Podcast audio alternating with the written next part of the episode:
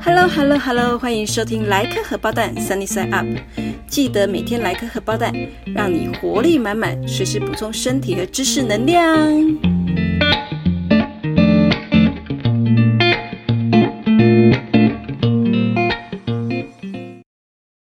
Hello，欢迎收听这一集的莱克荷包蛋 Sunny Side Up，今天金鱼脑又出现了，我是金鱼脑。上一次我们录那个 Selma 那一集的，呃，点阅率还不错哦，所以我们今天继续再接再厉，真的。对，然后呢，我觉得今年美国总统大选的选情实在是太紧张刺激了，我觉得连八点档都演不出像川普这么厉害的剧情。对，因为太刺激了，今天不止我，连啾啾都来了。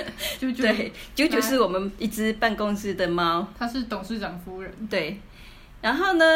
就在川普跟拜登举行了一场史上前所未有最难看的总统辩论会之后，不到一天，不到几天，哎，不到一天的时间吧，川普就突然宣布说他感染了新冠肺炎了，结果所有的人都吓坏了，然后。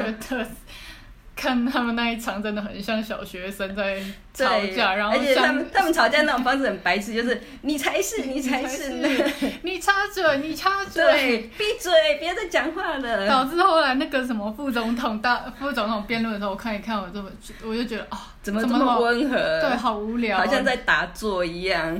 你不要插嘴，我在说话。对，然后好，所以呢，他一得了新冠肺炎，大家就很紧张。可是其实当天。我很早就知道这个消息，所以我有立刻贴出来。那结果美国网友的反应呢？极左派的支持拜登的，他们的反应全部是少来了，骗人！我需要科学证据，根本没这回事。然后所有的人都觉得说，川普又来了，他可能拿这一招，因为他今年一直想要把总统大选的日期延后。我觉得那时候大家的反应就四种，大家猜测的状况大概四种情况：第一，川普之前。川普有得病，可是他之前得了，然后快好的时候才跟大家讲。第二，他根本没得病。第三，他得病了，但还没有好就跑出来传给别人。第四，川普天生神力就是神。然后我猜民主党都会猜，民主党都猜第二种，然后川普的支持者都支持第四种。我觉得是第三种，正常人应该是选一跟三。对对对，好，Anyway，反正他就是，可是我觉得我今天想要讲的其实是。呃，他在染疫的过程中，他有进驻的那个医院，那那个医院就有义务每天出来开记者会，报告总统的病情。可是呢，他有报告跟没报告一样，因为他所有的问题都是嗯哎啊用这种回应。然后有的时候在前面报告的那个医生还会突然大转身回头看他们的整个团队，然后每个团队都你看我看你，谁也不知道该怎么作答。所以这里就引发说，到底美国总统他的健康状况？或者是他的就医的隐私权需不需要受到保护？嗯，但是其实各国元首都有一个惯例，就是他们每一年要公布他们的健康检查报告，证明说他还好好的。蔡英文有报有公布吗？哎，我不知道哎，但是很多国家的元首是有这个惯例，美国好像也是有。然后川普一直是以他自己身体硬朗，就是觉得很骄傲这样子。哎，可是。我以为是没有公布，因为像蔡英文上也没有公布啊。上次有抓到那个中国的间谍，他的他被抓的理由是因为他想要侵入那个蔡英文的鉴宝资料，然后看他的就医状况。哦，可是他们说那是国家机密。OK，所以这代表我之前想的好像错了，因为其实我包括看美国的 talk show，很多主持人都觉得说。这不应该保密啊！他就是全世界第一大国的这个最高领导者啊，他的健康状况会影响全世界的走向啊。可是后来我查了很多资料，发现好像是应该要保密，或者是说，呃，就我之前问过另一位菜鸟医生，他的讲法是说，如果总统他愿意公布，就像。就像川普，他其实有跳出来两三次，自己录了影片，说我现在好的很。如果总统愿意自己出来讲，那个 OK，他等于是他自己公布。嗯。可是医疗团队好像不能讲太多，他们只能讲有限的。是因为那个病人的呃隐私权吗？对，病人的隐私权。好，那可是我们不要再纠结在这一点上的，反正川普是个怪咖。那这里就呃可以讨论到，其实全世界很多各国元首，我觉得。大家都会尽可能的保密，因为每个人都不想让对手或者是说让其他国家知道他现在身体状况到底怎么样。嗯，我觉得保密的最厉害的就是北韩的金正恩。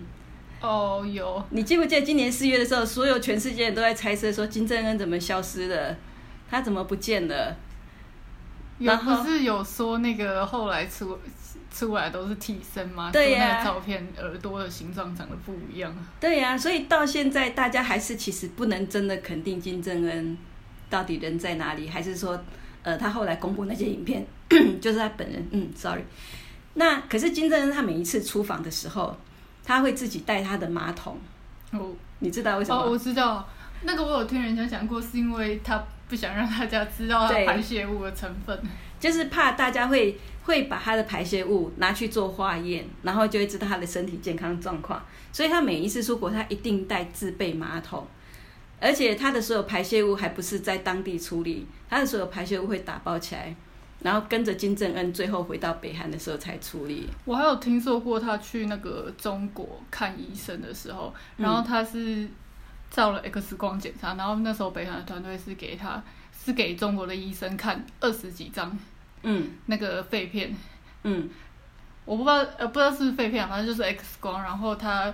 然后叫每个医生都诊断一遍，把那二十几张都诊断一遍。然后可是其实是只有一张是金正恩的，哦然后带回去之后，他们才根据唯一一张真的来调查。可是他说后来中国那些医生还是把那个找出来对，他就排除排除那个年纪跟身高体重，然后猜出哪一个到底是金正恩。哦，对，而且包括他出国的时候，有的时候需要签约或什么，他所有东西都是自备，比如说他的呃钢笔、圆珠笔，或者是那一本那个签约的合约书，他们都是自备的。然后如果任何金正恩碰过的地方，他都他的随扈都会立刻把它擦掉他的指纹。连指纹都没有。对对对，所以非常小心。那这里我又会想到，其实我在看这个新闻，然后我想到就是说，哎，到底美国的这个元首的健康状况需不需要公布的时候，其实你知道美国有两个，嗯，可能最会最会隐瞒他们病情的两任总统。其实美国嗯非常多任总统都有隐瞒病情，可是有两个我觉得真的很厉害，一个是小罗斯福，嗯，那另外一个就是甘乃迪，他们两个在美国其实是非常有声望的两任总统，可是，一直到他们过世之后，还非常非常多美国民众完完全全不知道他们当时的健康状况到底是怎么样。嗯，对，然后第一任第一个是小罗斯福，其实美国有两个叫罗斯福的总统，一个是老罗斯福，然后另外一个是小罗斯福。是父子。不是比较比较为人所知的是小罗斯福。那罗斯福家族在美国是一个非常有名的世家，非常富裕，所以老罗斯福跟小罗斯福其实是远亲，他们是亲戚关系，可是非常远，他们两个彼此不认识。那呃，小罗斯福为什么这么有名？是因为他是美国唯一一次当选超过两届，他连任三次的总统。然后他为什么会这么有声望？是因为他这个人本来就很有个人魅力，然后又非常有头脑，非常干练。那美国的一九二九年的大萧条是靠着罗斯福推行新政，把美国的经济挽救起来。那第二个就是美国那时候在二战的时候，所有的决策也是罗斯福一个人制定，所以那时候罗斯福就决定说，美国绝对不介入二战。那二战全世界打得稀里哗啦、惨兮兮的，可是就只有美国保有它的国力。这就是为什么二战之后美国迅速崛起，然后一跃变成全世界第一大强权，一直到现在，那都是在小罗斯福任内，就是一手巩固的。所以美国有人叫他是 captain，叫他船长，对 Captain，对。但是有一个天大的秘密，当然这个对我们来讲不是秘密啦，可是那时候的美国民众完全不知道到底是什么呢？到底是什么呢？他有，你不知道吗？我我不知他，他他是小儿麻痹患者。嗯、因为我们刚刚有那看得出来吧？看不看不出来，就是美国民众，他连任三届，美国民众竟然没有一个人知道，或者知道也不想要承认。是是不能走吗？还是？对，下半身完全瘫痪所以。拍照只能拍照拍上面。呃，对，这个等一下我们会讲到，因为我们刚刚也讲到，他罗斯福家族是美国有权有势的一个世家。那所以小罗斯福前半生就是人生胜利组，读哈佛法学院，读什么法律系什么什么之类的，那他就迅速窜起这样子。可是呢，呃，他人生最大的败笔呢，就是他他有一次去度假，这里有讲哦，在一九二一年八月，他三十九岁带着全家去度假，然后度假的时间呢，刚好遇到森林大火，嗯，所以呢，他在救火的过程中，他就跳入冰冷的海水，因为他可能有被烧灼到，他就被迫跳入冰冷的海水。可是他因为这样子呢，得到了脊髓灰质炎症。嗯这个病名其实就是我们现在熟知的小儿麻痹症，嗯，它是感染的，对它感染了。那这个感染呢，它实在是很衰，因为这个病其实 倒霉，百分之九十都是一到五岁的小孩子，只有百分之十是成年人，但他不幸就落在那百分之十里面。好好衰，对，好衰。那他呢，高烧、疼痛、麻木之后呢，最后他就永久性瘫痪，终身残疾。那他那个时候是是看到哪边？是从从腰部以以下，腰部以嗯下完全没有知觉。那上半身看起来都正常上半身是正常的，嗯对。可是其实他那时候他的人生已经在一个非常辉煌的巅峰，因为他那时候已经代表他们，哎，他应该是民主党哦，代表呃参选副总统，党党内推出来。嗯那当然不意外，那一次是落选，可是他是副总统嘛，跟就是成败跟他无关。嗯但是那时候他们已经有一个共识，就是说下一届就要推他出来选总统。没想到他就得了小儿麻痹症。那得了小儿麻痹症，他就曾经有非常多年，他就非常的失智，躺在床上，然后一直没有办法面对自己这个残酷的事实。对，可是那时候应该还没有电视，没有电视所，以只有只有照片，只有广播跟相机，而且那时候是用哎胶卷的相机。那应该蛮好隐瞒的。很好隐瞒。然后后来他有一次去做水疗，他后来觉得说他不能再这样，他去一个水疗中心做水疗，结果到处受到歧视，因为那时候当年的人们还认为说小儿麻痹症是会传染，啊，他们不知道他是罗斯福，知道。可是还是照样歧视，因为那个是如果是传染病，你你敢跟他同桌吃饭吗？可是这个又不是会传，那、哦那个年代的人，那又不是我们现在，所以他们那时候就禁止他跟大家一起吃饭，禁止他用公众的水疗设备。我以为民众会很尊敬美国总统，他不是美国总统，那时候还不是，还不是，对但他那时候的身份是他那时候只有竞选过州长而已进。对，啊，还是大家都认不出来这个脸，因为没有电视。我觉得应该是知道，可是大家民众还是无法排除心里的恐惧。嗯，那因为这个过程，让小罗斯福就非常深深的体会到说被人家排挤、被人家这样不公平对待是什么感觉，所以他这次去做水疗，反而让他的心理痊愈了。他认为说他一定要呃努力的为美国这些受到不公平待遇的人发声，所以他就立刻回去重新振作。那他想到的一个方法，他跟他的医生研究以后，他们做了一个铁支架。那个铁支架呢，是从他的腿部、小腿部开始一路延伸到他的臀部，嗯，然后那个铁支架会把他的下半身整个支撑住。那因为他上半身有力气，所以他可以靠着这样子，再加上拐杖站住。然后因为那个铁支架是黑色，跟他的袜子颜色一样，然后他又穿很宽的裤子，嗯，那铁支架是包在裤子里，所以呢，他外出的时候，他的形象是这样子，所以没有人知道他小儿麻痹。他这样有办法走吗？还是只能站？嗯、对，所以大家也考虑到这一，他那时候，你看那时候美国的特工机构在华盛顿特区到处都建立，只要呃小罗斯福有可能必须去到的场合，他们都建了很多坡道，然后那些坡道是让车子可以一路开开开到最后已经没办法再开的地方停下来以后，他只需走一小段路就可以到的地方，所以他们用各种的方法隐瞒，其实很很我我以为你是要说让他有坡道可以用滑没没没没，他们车子比如说，假设门跟坡道之间可能相差不到一公尺，他们就车子开到最后不能再开的地方停下来。那他每次下车呢，就是他下车会很巧妙的下车，然后站起来以后，是他一只手扶住他儿子，嗯另一只手他自己在拄着拐杖。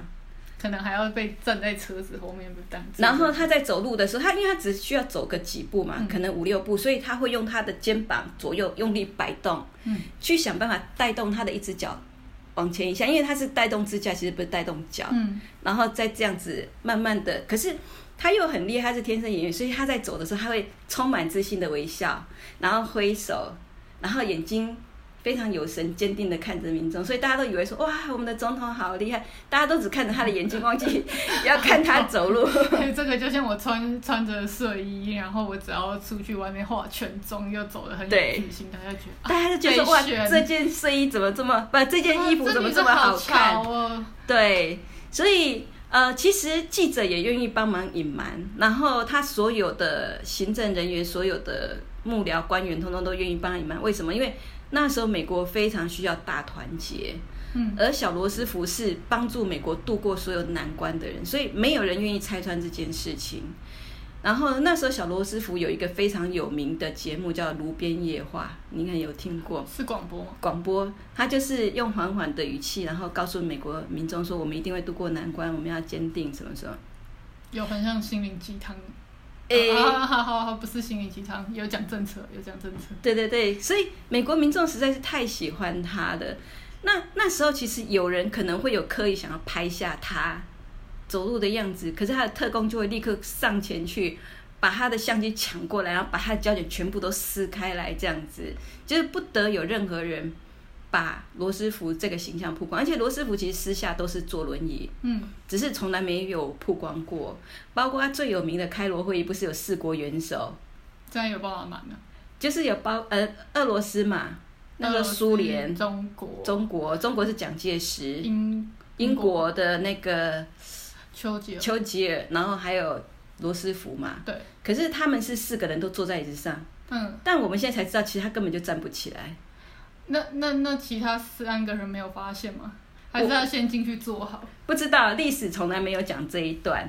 也许他们反正就是会很巧妙的安排，让所有的人就是看不出来。所以没有人知道他坐轮椅，没有人知道他半身不遂，没有人知道他不能走路。然后民众也有点，就算有发现异样，也用催眠的方式告诉自己说：“我们的总统很赞。”啊，是我想太多了，是我想太多。对对对对对。然后，所以他是唯一一个。连任两届以后，又再当选第三届。那他当选的第三任的时候，其实是美国二战结束了。他这样到底瞒了几年啊？哎，你想嘛，一任是四年嘛？对啊。那应该瞒了有快十呃不到十哎八年多。因为他有一点，就是他其实，在连任第三任的时候，他的医生很多后事后有一些传记文学家就有写说，其实那时候大家都对他的健康状况非常的怀疑。嗯。对，可是呢，他还是竞，还还是竞选，还是连任。但是他在第三任的呃当选的几周内，好像是八周内，他就过世了。对，所以呃，其实等于是说，大家其实真的很喜欢他，愿意配合他。嗯，嘿，那这个是小罗斯福，我觉得说超厉害的。要不是我们现在有这些史料可以看，我们。可能永远都无法得知说哦，原来他是小儿麻痹症患者。这是什么时候曝光的？呃，他死后才曝光的。对他死后才曝光的。那民美国民众有觉得怎样吗？就没有觉得怎样，他们还是很爱他。那现在知道就知道了，那也不能怎样啊。嗯。对，所以他在一九四四年那时候二战结束以后，他在第三任的当选后十二周就因为脑溢血中途病逝。对，所以你看。就是大家是多么爱他，明知道他身体状况有问题，还是继续的让他连任。嗯，那再就要讲另外一个，另外一个跟他的声望不相不相上下，就是年轻帅气有活力的甘乃迪总统。我觉得他没有很帅，普通啦。好啦好啦，因为跟历任总统对啦，比起比起那个尼克。尼克森对，或者是说所有总统你摊开来看，当然后面会有出现克林顿、出现奥巴马，可是在这之前，所有当选总统的没有一个人是长相好看的。然后他很很阳光，对，很阳光，可是至少也是算 fashion 这样。舅舅你也有意见哈？舅舅哦，舅舅超爱甘乃迪，他觉得甘乃迪超帅，对他想要当贾桂林，对。可是甘乃迪当选总统的时候，其实才四十多岁，不是好像是四十三岁当选的，很年轻哎，刚过那个总统的选举门槛。但是其实他是一辈子受到病痛的折磨。对，他在年轻的时候呢，他就有肠胃道的疾病，他有白血症，然后有溃疡，有结炎症，而且他还有很严重的爱迪生氏症，要定期接受治疗。在他大学时候就病发了。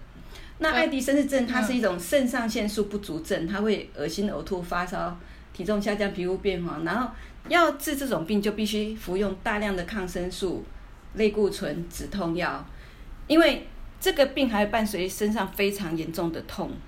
哦，是皮皮肤变黄那个，我那时候看他的电视的时候，我就觉得他的脸色看起来有点不点太好。有点差，就是不是正常人的肤色，说有些部分比较深，有些在比较浅，他整个脸都是每个部位看起来都像同个颜色，嗯嘴唇也没什么颜色。然后那时候那时候就觉得，嗯，好好奇怪哦，你观察好入围哦他很哦。帅吗？因为他的，因为那时候他有尼克森啊，可是尼克森的脸色就比较正常，可是甘乃迪看起来就是有点哦，蜡黄，虽然那个照片那个那时候的电视是黑白的。嗯嗯嗯。然后因为这种病会引发全身非常多处都很疼痛，所以他也一直吃止痛药。那又因为长期吃止痛药，会引起他心理上面的疾病。嗯，对，然后而且呢，不止于此，他还更衰。他在年轻时候当海军少尉，然后有一次呢，他的驱逐舰呢被人家撞成两半，然后呢谁中的？，诶，我觉得应该不是敌舰，应该是不知怎么状况下意外的，就是他的整个驱逐舰被撞成了两端，嗯，整个两半，然后那个强劲的撞击力呢，让他摔在甲板上。结果造成他又一辈子长期的病痛，然后这个他又要再吃止痛药，哦，又是个恶性循环。对，然后可是这些疾病在他呃被刺杀身亡之前，也是从来都没有人知道。他的幕僚、他的亲戚、他的家人、他的夫人都知道，可是大家都帮着隐瞒。一一样的原因就是甘乃迪其实是带起美国整个经济，让美国变成是一个新国家，嗯，变成是一个哦，在国际心目中是一个 American Dream 的一个总统。然后呢，而且甘乃迪他自己也刻意的隐瞒，所以当有人提出疑问，他都会说这是谣言，不实指控。可是他打那些止痛药久了，他会成瘾吗？他会越来越失效，因为当时那些止痛药的技术也不是真的很好。后来呢，他就经人家认识，经人家介绍认识了一个他的救星，他叫 Max Jack Jackson，人家称为呃感觉良好医师。那这个医生呢，他对于止止痛，感觉良好，他叫做 Doctor Feel Good，这是他的外号啦。是自我感觉良好，还是让人家让人感觉良。好对，然后他很厉害，就是他的止痛剂呢，据说是他独创，他说是叫做一种鸡尾酒疗法为。什么觉得听起来很危险？我听到独创，我就觉得应该是吗啡、安非他命一起。而且他的病人都是全部都是非常有名的上流社会知名人士，还包括美国好莱坞的巨星等等的。好，那人家就介绍他给甘乃迪。那甘乃迪那时候还没有当总统，他那时候只是准备要出来竞选总统。嗯，好，然后所以呢，借由这个医生提供给他的药呢，他就突然间精神百倍，因为第一次他提供给他药的时候，他一吃完，他立刻就可以哇，开始演讲，怎么听起来很可疑啊？很可疑，对不对？加了一堆类固等一下，等一下，我们再来讲这一部分。好，好，然后他就开始竞选嘛，那大家都觉得说哇，荧幕上看到的甘乃迪怎么这么的有活力？可是殊不知，他其实一离开没有药物控制的时候，他其实是整个人是倒在床上不能动的。川普现在也很有活力啊，听说 好像是药吃太多了，然后就是导致他半夜会很兴奋的，所以他会讲一些五四三的，然后一直很嗨。对，所以其实他前面就有讲到说，他长期吃那些药会引起引起他心理上的疾病。嗯，对，然后呢，他其实最有名最有名的一次是因为，呃，那个医生呢，他每次甘乃迪都跟他抱怨说药量不够，那医生就会再增量给他。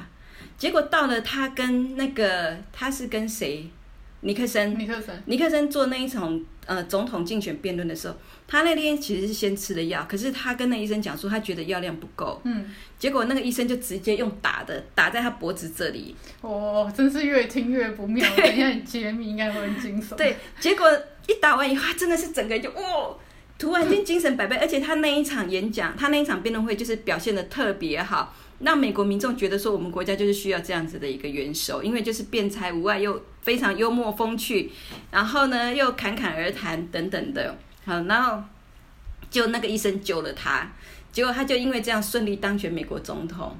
然后当选当天呢，他也邀请这位医生去参加他的就职典礼。结果那医生也因为这样认识了贾桂林，嗯就是他的太太。然后贾桂林呢，他自己也有身体的问题，嗯所以他们两个夫妻就一起请这医生。贾桂林什么问题？嗯，我没有查，反正他们两个其实，呃，后来媒体真的是媒体真的很配合，都是等他们时候才曝光。他们两个其实有抽烟，但是媒体从来没有拍，媒体知道，但是从来不公开这样子的照片。嗯，那不仅是甘乃迪要服用药物，贾桂林也要服用药物，不知道是失眠症还是什么，总之，失眠来看后面那个纪录片。对对对。那总之，美国民众就是完全不知情，后来就算知道也不想知道，宁愿被蒙在鼓里这样子。嗯，对，那所以就是他们两个夫妻就一起变成这个医生的的首要病患这样子。那好，我们要揭露了。现在我们知道了，他给他的其实就是安非他命，嗯，因为安非他命那时候才刚刚被制造出来，那也没有这个名字叫安非他命，那是不是有这个药引的这个成分？也不是很清楚，那时候研究或者临床还没有非常的透彻。我我记得我听过故事，好像是那时候先发明了吗啡，嗯然后吗啡打了，因为那时候战争很多士兵需要用到吗啡，后来他们发现打了吗啡之后会成瘾，所以他们要帮助那些士兵戒掉吗啡，所以他们就发明了安非他命，嗯发现这个更有效，打下去你就不想吸吗啡。嗯，不过那时候还没有安非他命这个名字，所以他们就自己爱取什么就取什么，所以那医生才会说这是一种什么独创的维他命式鸡尾酒疗法之类的。难怪很嗨。对，然后后来还讲说，其实里面有一个小插曲，就是有一次甘乃迪他一直觉得说他药量不够，结果他吃太多，他有时候吃太多他会开始胡言乱语会，幻产生幻觉哦，对，他会胡言乱语。那有一次他在呃呃，就是去出巡，要叫出巡嘛？这叫什么？到美国各地那个。呃，那个那个叫什么？呃，出游，哎、不对，，突然想不起来。哎，反正他他到外扫地，街扫街拜，不是拜票，不是不是，他去施政，然后反正总之他必须选民服务。然后离开白宫，然后住到饭店，就他因为吃了太多安非他命，他竟然裸奔，啊 他在那个饭店裸奔，有跑有跑出来吗？有跑出来，有被拍到？没有，当然这种照片是绝对不会外流，也没有人敢拍，当然有人看到？哎，当然有人看到，不然谁把他带进去的？就是幕僚啊，我说民众有没有看到？应该是没有，应该搞不好是整间饭店就是不得任何其他人入住。嗯，对，然后所以就是你看这个事情一样哦，其实在他的任内，任何人都以为说甘乃迪多么的健康，多么的虎虎生威，多么的有精神，可是没有。我们现在当然这个时间点我们都知道，可是那时候的民众都全部都被蒙在鼓里，没有任何一个人知道。哦，原来他那时候其实长期接受着病痛的折磨。嗯，对，这个医生果然听名字就很不妙，感觉良好医生。，对，但是我觉得小罗斯福跟甘乃迪还有另外一个非常非常，这叫做什么？英自古英雄爱美人嘛。他们两个都有无数的外遇。小罗斯福他的外遇还一直一直延续到，其实本来小罗叔叔那次外遇被他的夫人艾琳诺发现，等一下他下半身不是不能在他在他下半身残疾之前，他就已经爱上了那个秘书了。哦、但是在爱上那秘书之前，其实他我不是说他前半生是人生胜利组，所以其实在他前半生结婚之后，他他非常风流。他的夫人艾琳诺罗斯福是他的老罗斯福的侄女，所以跟他是很远很远很远的远亲。嗯但是艾琳诺呢，大家都知道她其实长得其貌不扬，可是她非常的有一颗善良的心。后来也致力于推动女性运动，推动女权，那是一个很好的女人。但这小罗斯福爱不下去，他娶她纯粹就是一个政治考量，哦，没有感情。是没有感情的哎，。他是不是有参加过辩论？呃，艾琳诺吗？罗斯福的老婆，记得。我我知道他后来非常非常的扬眉吐气，他到处奔走，然后甚至有邮美国有邮票是以艾琳诺肖像为那个邮票。我忘记是他还是另外一个小罗斯福的夫人。嗯，就是他好像美国美国第一场那个总统，呃，美美国第一场电视辩论好像是他老婆嗯跟另外一个女生，哦，这个我们到时候可以来查查没有看，忘记是不是？也许我们下次可以来对补，充然。后好像有号称美国最爱管事的第一夫人。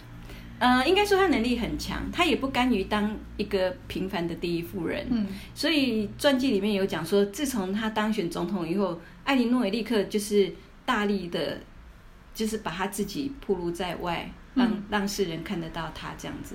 那所以其实就是小罗斯福他的婚外情被艾琳诺知道以后，因为他是一个女权主义者嘛，所以他当时就立刻提出说要离婚。可是小罗斯福的妈妈说绝对不可以离，她说因为你现在的政治前途无可限量，你的离婚会导致你的政治生命提早结束。嗯那艾琳诺就很痛苦的在这个要求下就不离婚，那就维持着貌合神离的婚姻。那后来他当选总统，小德斯福当选总统以后，他是半身不遂，可是他还是跟他的婚外情继续维持联系。嗯嗯，那后来可能就是心灵上，因为后来他的婚外情对象也结婚，可是结婚以后老公又又过世，嗯所以他又想尽办法又找到他，然后两个人又重新联系在一起。那剧这是真实这是部剧的哈，就是罗斯福刚刚有讲过说他是脑中风、脑溢血过世，他其实死在这个外遇对象的怀里。嗯，对有美国总统离过婚吗？，I don't know，好像还没有。那那可能不会，但是但是可能会结束后离婚，也许有。嗯对，那甘乃迪就不用讲，甘乃迪最有名的外遇对象就是玛丽莲梦露嘛。哦对，嗯对，而且听说玛丽莲梦露的过世也跟因为他们的婚外情曝光有关，哦听说是特工去执行的，那就这又跟蒋经国的那个 有点像。嗯，不知道是不是真的，可是每次都会有，每次只要外遇对象比较有名，就会开始说一定是特工干的。对，这这就没有办法证实了，因为每一段都没有办法证实，然后谁也死都不会承认说我有干过这样子。对，好，所以呢，但是今年呢，其实本来，呃，川普好又拉回美国选情，其实川普本来选情已经到谷底，然后后来有慢慢慢慢拉升，然后最后好像只差六个百分点。但是这一次他染疫很奇怪哦，它的效果是加成的哦，它变得声望突然间又再飙升一次，哎，是因为这是因为同情他的票吗？不是，感觉是他的川粉更疯狂嘛，就是大家突然大力天哪，这是神选之人这种感觉。然后川普就不是不不到三天就出完，然后就说哦，我天生神力。好，拜托他出来，害得他们共和党一堆人染疫，好不好？每个人后来都验验出来都是阳性，阳性，哦，阳白宫性。不是二十几个人对呀、对呀？对呀、然后他们自己还说，天哪，他们那边的记新闻报道还说，白宫一天染疫的人超过台湾一天染疫的人数。哦，对对对，有有有，对。好，那我们今天节目就到这里结束。十一月三号我们就会知道了，到底美国谁会入主白宫呢？有这么快？十月十月三号不知道会不会揭晓，但十一月三号投票。可是他他们现在不是在投，没有啊，没有啊，现在不是开始邮寄投票了？我有没有看到新闻说已经在？好像是邮寄选票已经拿到了，但是不知道是不是现在可以投就寄出去。有，我听到说已经开，前几天就已经开始，好像可以邮寄的话，好像可以，但感觉会拖个很漫长的过程。因为今年会很多人用邮寄通讯投票，嗯，所以开票过程会很长。那因可能因为这样，大家提早开始投。对，说不定那时候我们会今天听到是川普音，明天又拜登赢，后天又川普音。但是我觉得这两个真的都很烂，我也不希望拜登当选。有可以讲比较过分嘛？大家说其实想说要不要干脆川普传让给拜登，然后两个人 挂掉，好就副总统好。，对不起，这是金鱼脑自己的阴谋论，不代表本台立场。那我们今天节目就到此结束喽，拜拜拜拜